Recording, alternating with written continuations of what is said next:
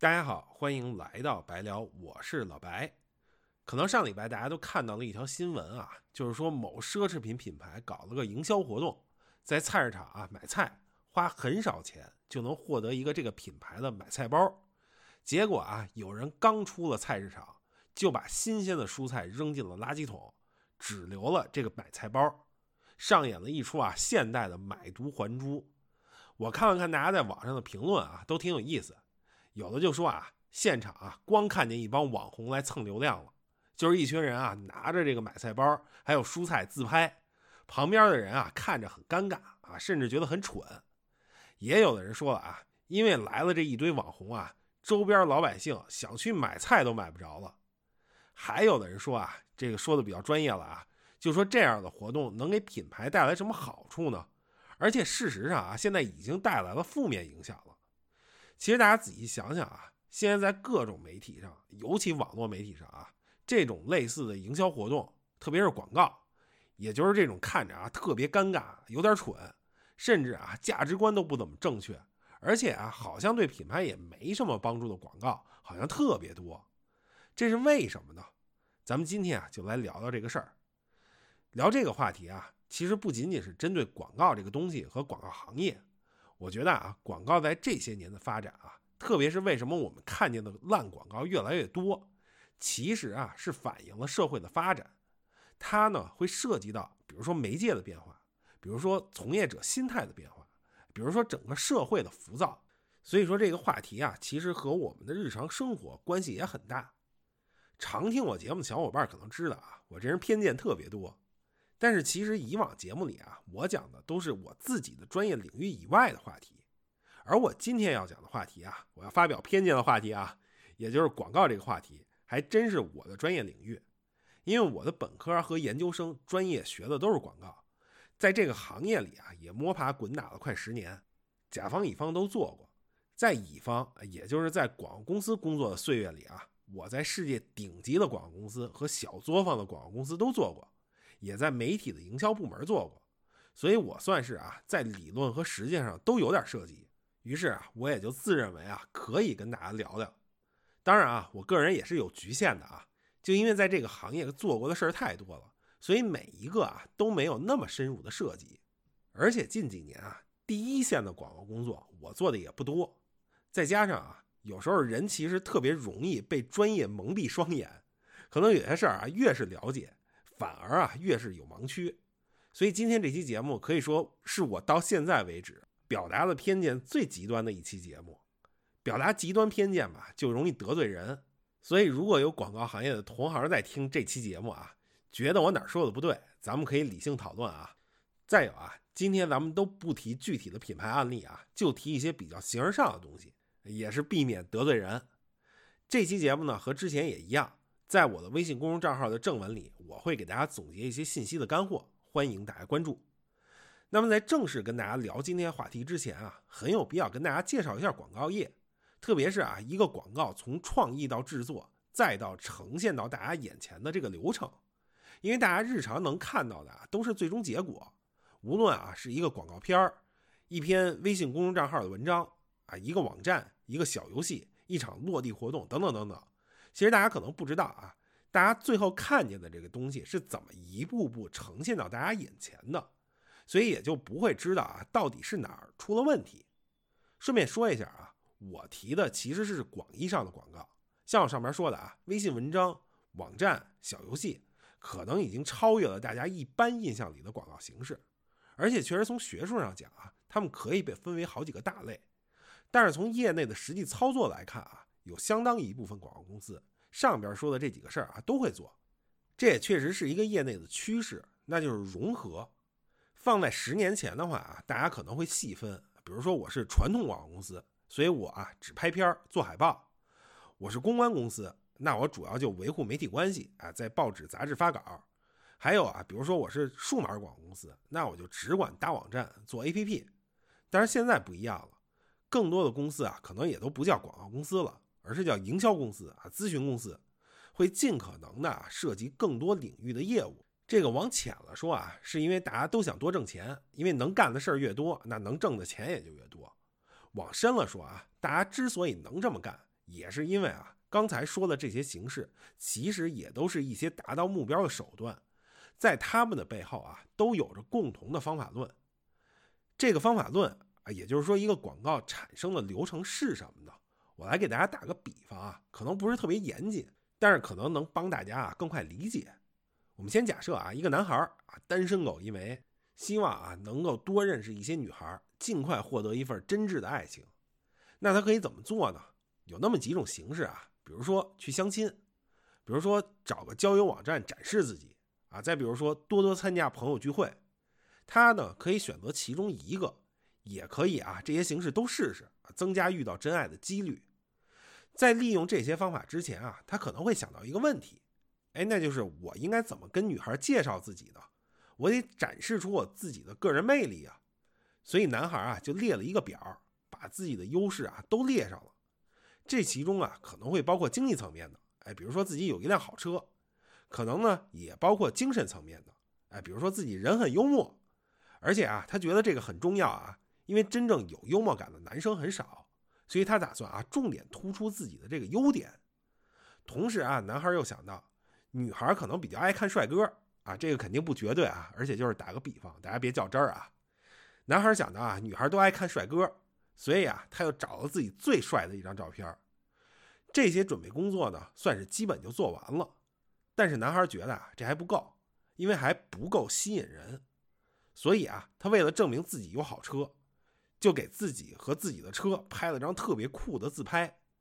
然后啊，自己又录了个小视频，在视频里啊说了一段自己写的脱口秀，然后觉得自己照片呢也不是很完美，于是啊就给自己的照片啊修了修图，哎，把脸 P 瘦了一点，把眼睛呢又 P 大了一点。有了这些素材啊，他就可以开始用我们一开始说的那些形式啊，相亲啊、交友网站啊、朋友聚会啊等等，用这些形式去寻找真爱了。那可能就通过这么一段时间的自我展示，他就有可能找到女朋友啊，或者说起码结识更多的异性。那如果我们把上边这一整套人和流程对应到做广告的流程里，可以这么理解啊，这个男孩呢就是一个产品。呃，对不起啊，有点把人物化的感觉啊，大家别较真儿啊，就是举个例子，如果把男孩啊看作一个产品，那消费者呢就是这个女孩，我们的目的啊就是让女孩接受男孩。啊，也就是让消费者购买商品。大家应该还记得啊，男孩不是一上来就去相亲了，或者去到交友网站发帖了。他很聪明啊，他知道要三思而后行，所以他先想了一下自己的优势。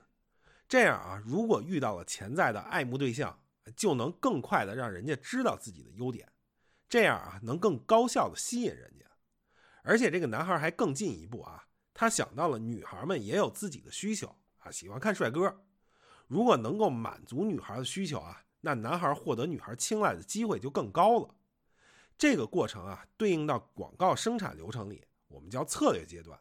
大家以前可能都听说过很多专业名词啊，比如说产品定位，那其实类比的就是男孩琢磨自己的优势啊，特别是要琢磨自己跟其他男孩有什么不一样的地方，以此来突出自己的这个过程。那一个产品呢，也是一样的，它会有自己的优点。而且可能会有和其他产品不一样的地方。更重要的是什么呢？这个产品需要能够满足消费者的诉求。就好像男孩啊觉得女孩喜欢帅哥，所以他还准备了自己啊特别帅的照片。这个阶段很重要啊，因为一个人一个产品特点和优势肯定不止一个。那我到底要突出哪一个，就需要仔细思考。从另一个角度看啊，男孩也有可能会想错，比如男孩自以为很幽默。但实际上是个特别无聊的人。那比如说，他觉得女孩都爱看帅哥，但是其实女孩更注重心灵美，对这些皮囊上的东西不太注重。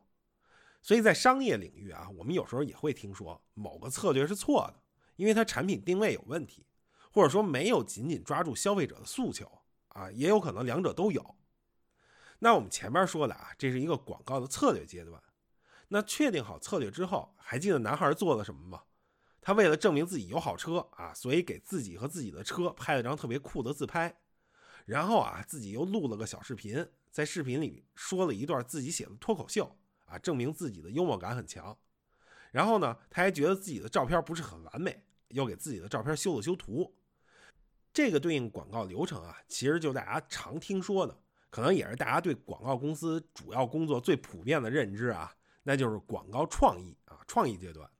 我们刚才说了啊，在策略阶段，主要思考的是我要突出哪个优点和哪些优势。但是实话实说啊，虽然每个人每个产品都是独特的，但是呢，也没独特到那个份儿上。在市场上啊，必然会有一些类似的产品。那我们怎么能突出自己，让自己真正变得与众不同？这时候啊，就需要创意来包装。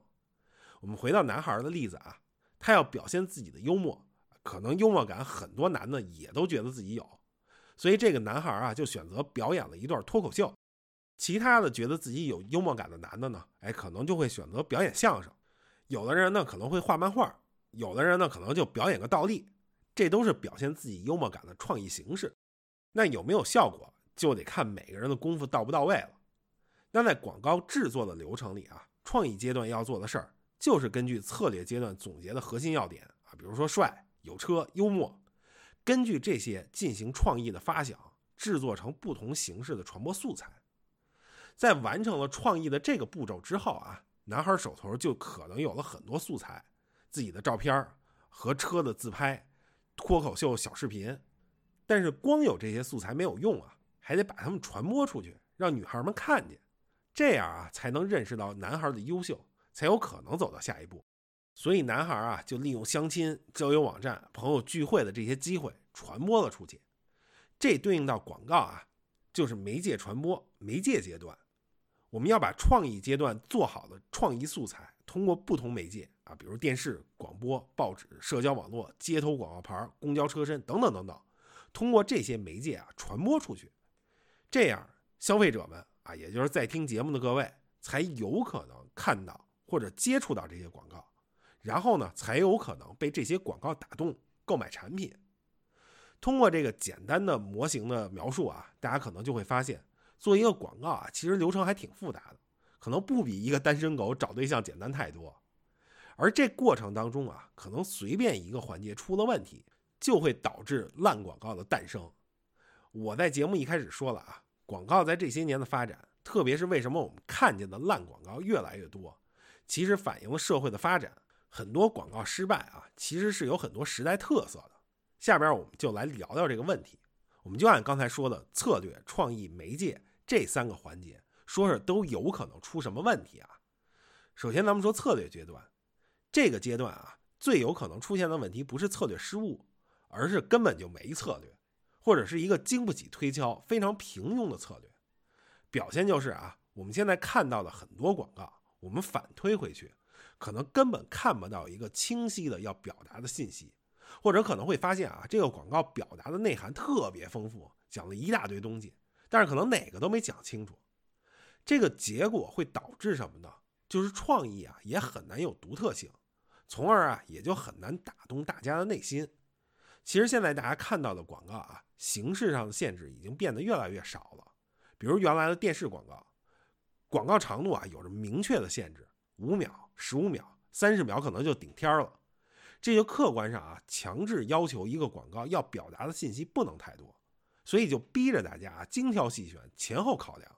结果现在呢，大家看到的网络上的视频啊，可能除了视频贴片广告，基本上没有这种限制了。大家挣脱了啊形式上的枷锁。于是啊，就开始拼命丰富信息，尽可能多的去展现。这可能还是一个表面现象啊。我觉得更深一层的原因是啊，一些从业人员，包括甲方乙方啊，就不爱思考了。当然，可能从业人员本来就不爱思考啊，但是因为原来有限制，不得不思考。现在没限制了，于是就彻底放飞了啊，或者觉得啊，我们就可以多尝试一些，用实践啊代替了思考。我们刚才说了啊。如果策略本身就不对，或者根本没有，那其实创意啊也很难有独特性，从而啊也就很难打动大家的内心。这可能跟大家一些直观感受不太相符啊。大家可能会反驳说：“哎，不对啊，我看过的那个某某某某广告啊就很有创意啊，我印象特别深。”在这儿要分三个层次来看啊。第一个是说这个广告本身很有创意，很有意思，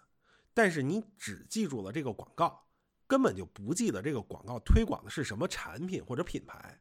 那这个广告啊，无论多有创意，本质上都是失败的。第二个层次啊，可能你记住了这个广告，没记住也没关系，但是起码最后记住了这个产品或者品牌，或者对他们有了更好的印象，那这个广告可以说啊，就至少成功了一半。第三个层次啊，就是你不仅记住了这个产品或者品牌，并且对它有了更好的印象，而且啊，打算去买这个产品或者品牌的东西了，这就会是一个特别成功的广告。必须实话实说啊。现在很多大家所谓的好广告，只停留在了第一个层面，而且啊，特别可悲的是什么？外行觉得这种广告是好广告也就算了，很多从业者啊也觉得这种是好广告。但是我们今天要讨论的啊，不是好广告，因为有更多的广告啊，其实连这个层次都没有达到。我觉得有几个核心因素啊。首先呢，现在广告制作的周期普遍变短了，在很多人的印象里啊。做广告创意好像是天马行空啊，创意人员每天都灵感迸发。我不否认有这种情况啊，但是呢，其实和任何一个工作都一样，一个人工作结果的好坏和付出的时间是成正比的。我们举个例子啊，可能在十年前要想拍一个电视广告，我们刚才说了啊，可能三十秒就顶破天了。那么一个制作团队从策略制定到创意发想。再到之后的拍摄、后期制作，这一整个流程啊，花费两到三个月都是正常的。那现在呢，拍一个网络视频广告，哎，大概长度呢两到三分钟，可能啊，首先就会先跳过策略阶段，直接想创意，然后拍摄、后期制作，这个过程啊，可能会被压缩到三到四周完成。更有甚者啊，比如一些放在短视频平台播的广告，一礼拜就能拍五六个。也就是说啊，从前是用两到三个月拍一个三十秒的视频广告，现在最快啊，可能一个礼拜能拍五六个两分钟的视频，这个质量啊就可想而知了。制作周期的缩短啊，我们可以看作是时间成本的降低，其实实际上啊，资金成本也在大幅降低。还是以电视广告的制作为例啊，广告公司对一个三十秒电视广告的制作报价，在十年前。可能都是大几十万起步，一百来万也不算很夸张。而现在呢，可能稍微长点的网络视频啊，也就是十几二十万；短视频啊，可能一两万一个。给大家讲一个真实经历啊，我之前在一个大广告公司工作的时候，有一个客户，我们当时啊给他报价，差不多啊是二十万块钱做一个视频，结果他就砍价，说预算啊只有十万，而且啊还希望我们做俩，我们就说啊。这预算实在太低了，别说俩了，一个都做不了。然后这客户啊就特别逗，反驳我们啊，给我们举例说，当年宁浩拍《疯狂的石头》也是以很少的成本拍出了这么优秀的一部作品。那贵司这么大的公司就不能挑战一下，用低廉的成本拍出优秀的广告作品吗？我当时啊就特别想回复他，要不您直接找宁浩拍去吧。这个啊大家就当个笑话看啊。但是确实是反映了一个现实问题，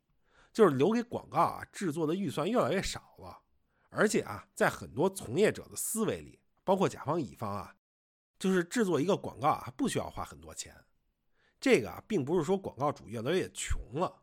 其实涉及到一个媒介变化的问题，就是现在可以投放广告的媒介啊太多了，媒介呢还都要钱，而且特别贵。当然啊，媒介一直都很贵啊。所以广告主在分配预算的时候就特别慎重，这是个什么意思呢？广告行业啊有个二八定律，就假设啊我有一千万的预算，那我的分配啊大概就是百分之二十给广告制作，百分之八十啊给媒介投放。所以放在十年前媒介很少的时候啊，可能我需要做的呢就是拍一个电视广告，那就可以拿出两百万制作，八百万投放电视台。但是现在呢，可能我预算还是一千万。可是啊，我有二十个平台要进行投放，每个平台啊还得根据平台属性做不同的广告。比如电视啊就是三十秒的视频，微信呢就是文章加配图，抖音就是一分钟的搞笑视频。当然，可能我的预算现在也不止一千万了，但是绝对不会比十年前翻二十倍。而且啊，这还不考虑通货膨胀的因素。所以实际结果啊，就是每个平台的预算都被摊薄了。媒介的变化啊，不仅导致制作预算的减少啊，跟我们刚才说的制作周期的简短也有关系。那就是因为社交媒体的兴起啊，让大家都不得不频繁的发布内容，所以制作内容的周期啊就必然缩短了，所以时间成本和资金成本都降低了，广告质量啊其实就很难有保障了。媒介的变化还带来一个副产品，那就是刷量的盛行，这个大家可能多多少少都听说过啊。那它为什么会出现呢？这就涉及到一个组织行为学的问题了，那就是可能放以前啊，在公司内部。一个品牌经理加一个媒介经理，就把一个品牌的传播的事都搞定了啊，KPI 还统一算。结果现在呢，媒介平台变多了，一个人顾不过来，就得更多人来负责。于是每个平台啊都有自己的 KPI，然后啊每个人都想玩花活。比如说啊，我就是一个专门负责抖音传播的小品牌专员，钱就那么多，还有 KPI，不刷量就达不到 KPI。那我以后怎么能升职加薪呢？那各个平台的 KPI 是什么？其实啊，就是一串数字啊，曝光量、互动量。这个 KPI 我达不到怎么办啊？刷呗。我还记得有一年啊，微信清理刷量问题，有一次啊，一夜之间所有微信大号显示的都是真实阅读量，于是啊，大家就都疯了，因为这相当于把所有人财路都给断了。这个刷量的盛行呢？其实也反噬了广告创意，因为啊，即使广告创意特别好，也不代表曝光量、互动量就一定特别高。反过来说啊，既然我能刷量，那广告创意不好，我也可以达到好的数据量。而广告创意啊，其实是个非常难控制的东西，那我干脆还是以维护数据为中心吧，创意啊差不多就行了。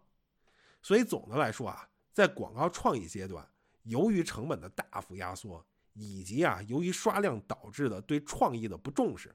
也导致了广告越来越不好看，甚至啊，是形成了一种恶性循环。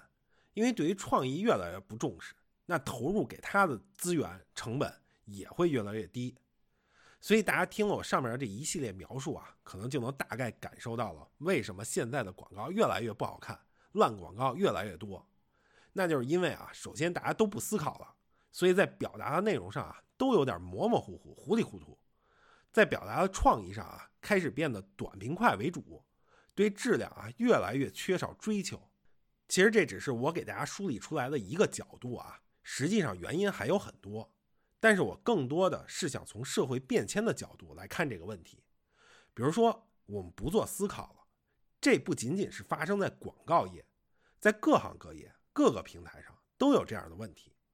而且啊，因为传播平台越来越多，表达的门槛啊越来越低，我们的表达啊也是变得越来越随意。